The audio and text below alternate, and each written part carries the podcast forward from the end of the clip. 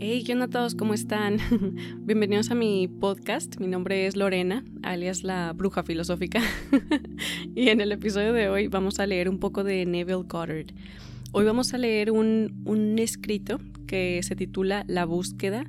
Fue, fue escrito en 1946 y este escrito lo categorizan, o sea, técnicamente le dicen un libro, o sea, que viene siendo un libro de Neville Goddard, pero nada más son 10 páginas. Entonces, técnicamente no es un libro, más bien lo que hacen es que lo, incluyen en colecciones de libros que venden de Neville Goddard, porque él escribía muy cortito, escribía como por ideas, como por volúmenes o como por temas, ¿ok? Y escribía cortito, al grano, fácil, rápido, tocar todos los puntos que con los que él quiere hablar y ya, no, no se quedaba ahí dándole la vuelta a un argumento ocho mil veces, no, no, no. Su, su, forma de escribir era muy práctica, ¿ok? Entonces, en este libro de La búsqueda, él nos narra acerca de una visión que él tuvo una vez y nos habla un poco acerca de él, cómo, mm, pues cómo, cómo él ve, cómo él ve la materia, o sea, cómo, cómo a través de esta visión él logró entender lo que es la materia y por qué él nos, nos explica la ley de la atracción y creación de la realidad de la forma en que él la explica, ¿no? O sea, miren, este libro de la búsqueda es uno muy bueno para empezar con el material de Neville Goddard, ¿ok? O sea, esta semana nos vamos a aventar, eh, nos vamos a aventar muchos de sus libros, bueno, tiene 10, nos vamos a aventar unos 8, a ver si puedo todos hacerlos todos.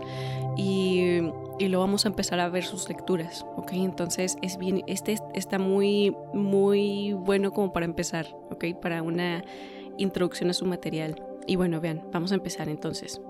La búsqueda, por Neville Goddard.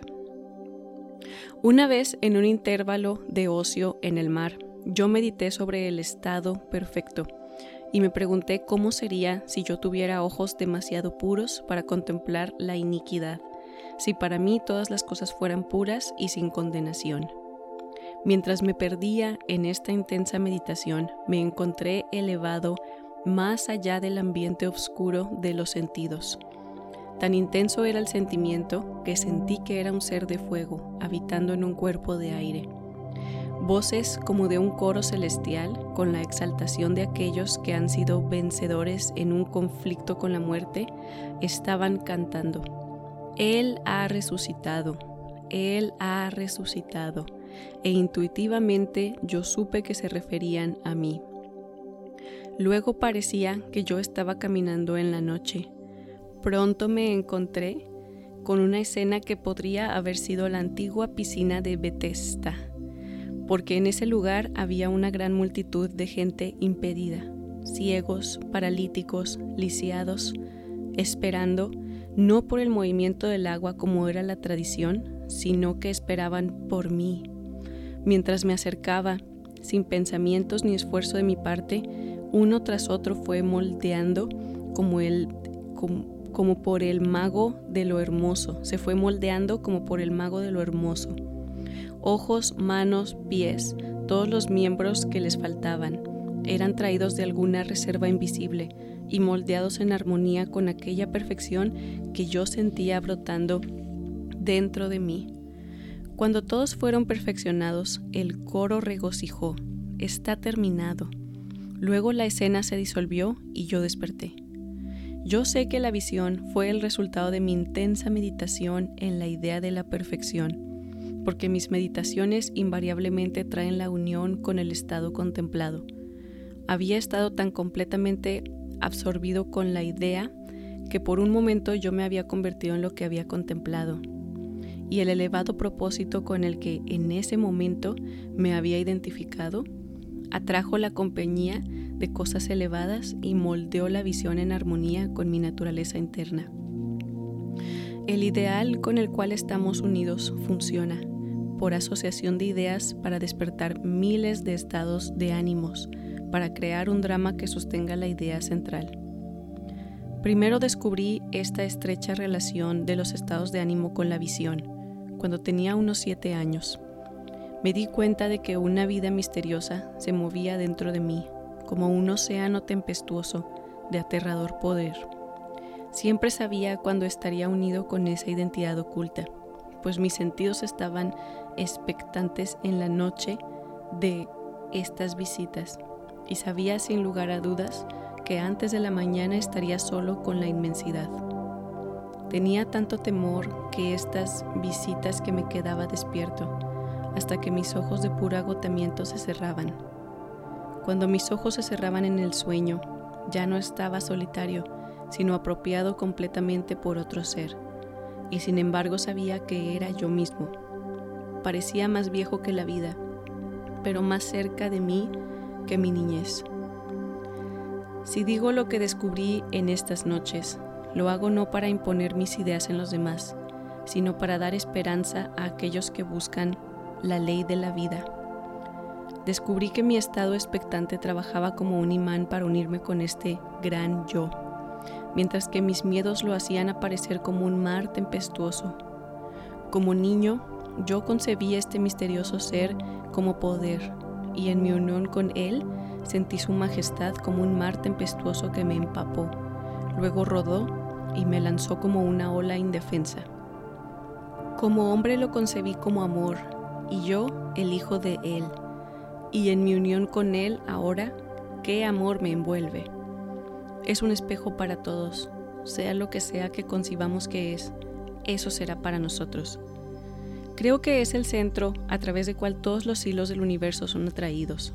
Por lo tanto, he alterado mis valores y cambiado mis ideas de forma que ahora dependan y estén en armonía con esta única causa de todo lo que es. Es para mí esa realidad inmutable que modela las circunstancias en armonía con nuestros conceptos de nosotros mismos. Mis experiencias místicas me han convencido de que no hay manera de lograr la perfección exterior que buscamos excepto por la transformación de nosotros mismos. Tan pronto como logramos transformarnos, el mundo se desvanece mágicamente ante nuestros ojos y se remodela en armonía con lo que nuestra transformación afirma. Te diré otras dos visiones porque confirman la verdad de mi afirmación de que nosotros, por la intensidad del amor y el odio, nos convertimos en lo que contemplamos. Una vez, con los ojos cerrados, hechos radiantes en reflexión, medité en la pregunta eterna, ¿quién soy yo? Y sentí que gradualmente me disolvía en un ilimitado mar de luz brillante, la imaginación pasando más allá de todo temor a la muerte. En este estado no existía nada más que yo, un ilimitado océano de luz líquida. Nunca me he sentido más íntimo con el ser, no sé cuánto tiempo duró esta experiencia, pero mi regreso a la Tierra fue acompañado por una clara sensación de cristalizarme nuevamente en forma humana. En otra ocasión, me recosté en mi cama y con los ojos cerrados como un sueño, medité sobre el misterio de Buda. En poco tiempo las oscuras cavernas de mi cerebro empezaron a iluminarse. Me parecía estar rodeado de nubes luminosas que emanaban de mi cabeza como ardientes y palpitantes anillos. Por un momento no vi nada más que estos anillos luminosos. Entonces apareció ante mis ojos una roca de cristal de cuarzo. Mientras lo miraba, el cristal se rompió en mil pedazos y manos invisibles rápidamente formaron el Buda viviente.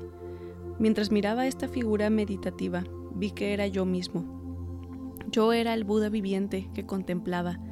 Una luz como el sol resplandecía de esta vívida imagen de mí mismo, con creciente intensidad hasta que explotó. Entonces la luz gradualmente se desvaneció y una vez más volví a la oscuridad de mi habitación. ¿De qué esfera o tesoro de diseño vino este ser más poderoso que el humano? ¿Sus vestimentas, el cristal o la luz? Si yo veía, oía y me movía en un mundo de seres reales, cuando me parecía estar caminando en la noche, cuando el cojo, el paralítico, el ciego fue transformados en armonía con mi naturaleza interior, entonces estoy justificando en, en asumir que tengo un cuerpo más sutil que el físico, un cuerpo que puede ser separado del físico y usado en otras esferas. Ver, oír, moverse son funciones de un organismo, sin embargo etéreo Si reflexiono en la alternativa de que mis experiencias psíquicas fueron una fantasía autogenerada, no voy a dejar de maravillarme de este ser más poderoso que emite en mi mente un drama tan real como los que experimento cuando estoy completamente despierto. En estas exaltadas meditaciones he entrado una y otra vez y sé, sin lugar a dudas, que ambas asunciones son verdaderas. Alojando dentro de esta forma de tierra hay un cuerpo sintonizado con un mundo de luz y mediante intensa meditación lo he levantado como un imán a través del cráneo de esta oscura casa de carne. La primera vez que desperté los fuegos dentro de mí, pensé que mi cabeza explotaría. Hubo una intensa vibración en la base de mi cráneo, luego un repentino olvido de todo. Entonces me encontré vestido con una prenda de luz, sujeto al cuerpo dormido en la cama por un cordón elástico plateado. Mis sentimientos eran tan exaltados, me sentí relacionado con las estrellas. En esta vestidura vaga por esferas más familiares que la Tierra, me encontré que como en la Tierra, las condiciones eran moldeadas en armonía con mi naturaleza. Fantasía autogenerada, te oigo decir. no más que las cosas de la tierra. Soy un ser inmortal que se concibe a sí mismo como hombre y que forma mundos de la imagen y semejanza de mi concepto de mí mismo. Lo que imaginamos, eso somos. Por nuestra imaginación hemos creado este sueño de vida y por nuestra imaginación volveremos a entrar en ese mundo eterno de luz, convirtiéndonos en lo que fuimos antes de que imagináramos al mundo. En la economía divina nada se pierde. No podemos perder nada excepto por el descenso desde la esfera donde la cosa tiene su vida natural. No hay poder transformador en la muerte. Y, ya sea aquí o allá, modelamos el mundo que nos rodea por la intensidad de nuestra imaginación y sentimiento e iluminamos o obscurecemos nuestras vidas por los conceptos que tenemos de nosotros mismos. Nada es más importante para nosotros que nuestra concepción de nosotros mismos, y especialmente esto es cierto de nuestro concepto de aquel que está en lo profundo, oculto dentro de nosotros. Aquellos que nos ayudan o nos obstaculizan, ya sea que lo sepan o no, son los sirvientes de esa ley que moldea las circunstancias externas en armonía con nuestra naturaleza interna. Es nuestro concepto de nosotros mismos lo que nos libera o nos encadena, aunque puede usar agencias materiales para lograr su propósito. Ya que la vida moldea el mundo externo para reflejar el arreglo interno de nuestras mentes, no hay manera de lograr la perfección externa que buscamos, excepto por la transformación de nosotros mismos. Ninguna ayuda viene de afuera. Las colinas a las que elevamos nuestros ojos son las de un rango interno. Es, pues, a nuestra propia conciencia que debemos volvernos como la única realidad, el único fundamento sobre el cual todos los fenómenos pueden ser explicados. Podemos confiar absolutamente en la justicia de esta ley que nos dará solo eso que es la naturaleza de nosotros mismos. Intentar cambiar el mundo antes de cambiar nuestro concepto de nosotros mismos es luchar contra la naturaleza de las cosas. No puede haber cambio externo mientras no haya primero un cambio interno. Como es adentro, así es afuera. No estoy abogando por la indiferencia filosófica cuando sugiero que debemos imaginarnos a nosotros mismos como ya siendo aquello que queremos ser, viviendo en una atmósfera mental de grandeza, en lugar de usar medios físicos y argumentos para lograr el cambio deseado. Todo lo que hacemos, si no es acompañado por un cambio de conciencia, no es sino un fútil reajuste de las superficies. Aunque trabajemos o luchemos, no podemos recibir más de lo que nuestras suposiciones subconscientes afirman. Protestar contra cualquier cosa que nos suceda es protestar contra la ley de nuestro ser y nuestro gobierno sobre nuestro propio destino. Las circunstancias de mi vida están demasiado relacionadas con el concepto de mí mismo para no haber sido lanzadas por mi propio espíritu desde algún almacén mágico de mi ser. Si hay dolor en estos acontecimientos, debo buscar dentro de mí la causa, porque me muevo aquí y allá y vivo en el mundo de armonía con mi concepto de mí mismo. La meditación intensa produce una unión con el, una unión con el estado contemplado y durante esta unión vemos visiones, tenemos experiencias y comportamientos de acuerdo con nuestro cambio de conciencia. Esto nos muestra que la transformación de la conciencia dará como resultado un cambio de entorno y comportamiento.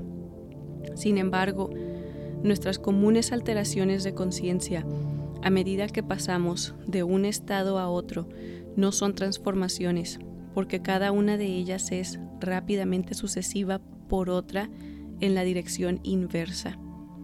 Pero cada vez que un estado se vuelve tan estable como para expulsar definitivamente a sus rivales, entonces ese estado central habita, define, ese estado central habitual define el carácter y es una verdadera transformación.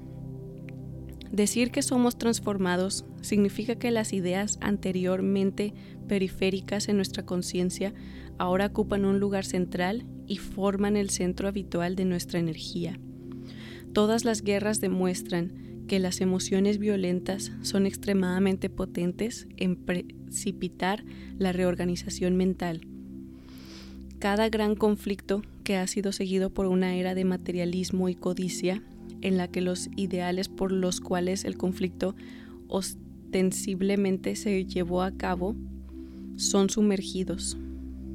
Esto es inevitable porque la guerra evoca odio, lo cual impulsa un descenso de la conciencia del plano del ideal al nivel en el que el conflicto es librado.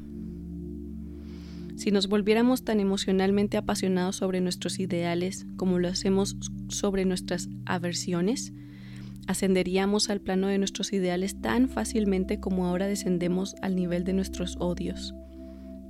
El amor y el odio tienen un mágico poder transformador y a través de su ejército nos convertimos en la semejanza de lo que contemplamos.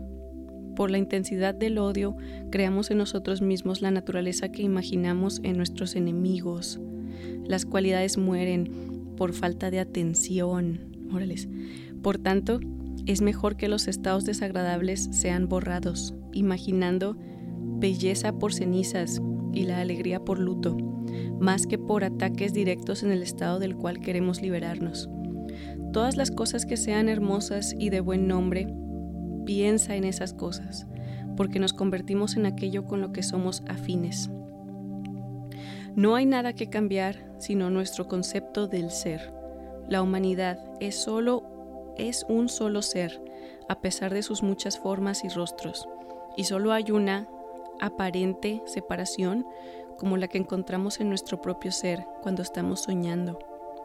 Las imágenes y las circunstancias que vemos en los sueños son creaciones de nuestra propia imaginación y no tienen existencia más que en nosotros mismos.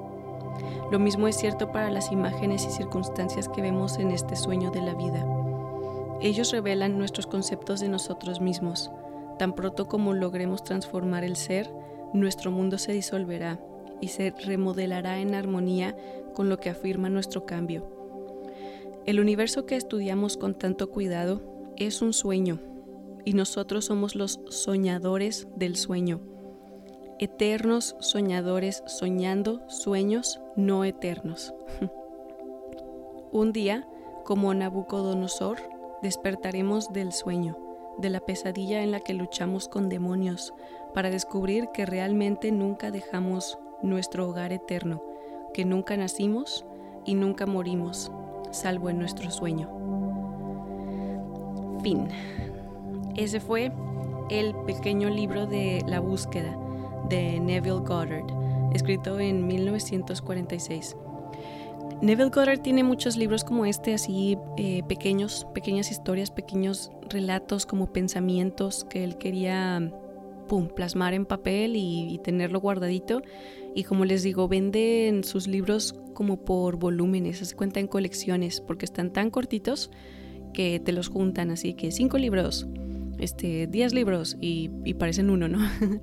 Pero bueno, sí, aquí hubo varias cosas que yo hice una nota mental me gustó mucho la parte donde dice que esto, aquellos que nos ayudan o nos obstaculizan, ya sea que lo sepan o no, son sirvientes de esa ley que moldea las circunstancias externas en armonía con nuestra naturaleza interna. Eso me gusta, o sea, te habla acerca de que las personas cuando llegan y te ayudan o cuando te ponen obstáculos es porque están siendo como como te están ayudando, o sea, te están ayudando a, a, ver dentro de ti cómo se siente tu mundo interno y, y sí, así como dices, son sirvientes de la ley. Entonces se manifiesta en el mundo físico y ya sea si tú tienes algún obstáculo que hay dentro de ti, lo ves como un obstáculo externo, ¿no? Entonces, a mí me gusta mucho ley de la atracción, como lo explica Neville Cotter, porque te pone la responsabilidad en tus manos. ¿Verdad? No, no hay, aquí no hay espacio para una mentalidad de víctima o para decir, no, pero ¿por qué? No, no, no. Es ir a ver dentro, ir a ver dentro y por qué. O decir, bueno, no me está saliendo, lo voy, a, lo voy a intentar de otra forma, ahora voy a hacer, tomar este camino, ahora voy. Entonces, eso, eso a mí me gusta, que te da, te da orden, estructura, te da todas las, las eh, herramientas necesarias, pero luego te dice, veíaslo, nadie te lo va a quitar no culpes algo externo. Si tú ves que alguien no te está dejando avanzar, no, no tiene nada que ver con ese alguien, eres tú. ¿Ok? Si tú ves que alguien te está dando, este, no sé, todo tipo de amor y ventajas y perfecto, eres tú, eres tú mismo manifestándolo. ¿Ok? Eso me gusta a mí de, de ley de la atracción, al menos en cómo lo hablan ciertos maestros. Y bueno, pues sí, ese fue eh, la búsqueda de Neville Goddard. Espero les haya gustado, espero hayan habido así momentos donde, momento eureka, ¿no? Yo así tengo de repente cuando leo estos libros, hay así unas frases que no, no, no, que pex, les quedan bien chidas. Pero bueno, ya eso es todo lo que tengo para ustedes el día de hoy. Como siempre, les mando muchísima luz y muchísimo amor. Nos vemos a la próxima, ¿ok? Que estén muy bien. Bye.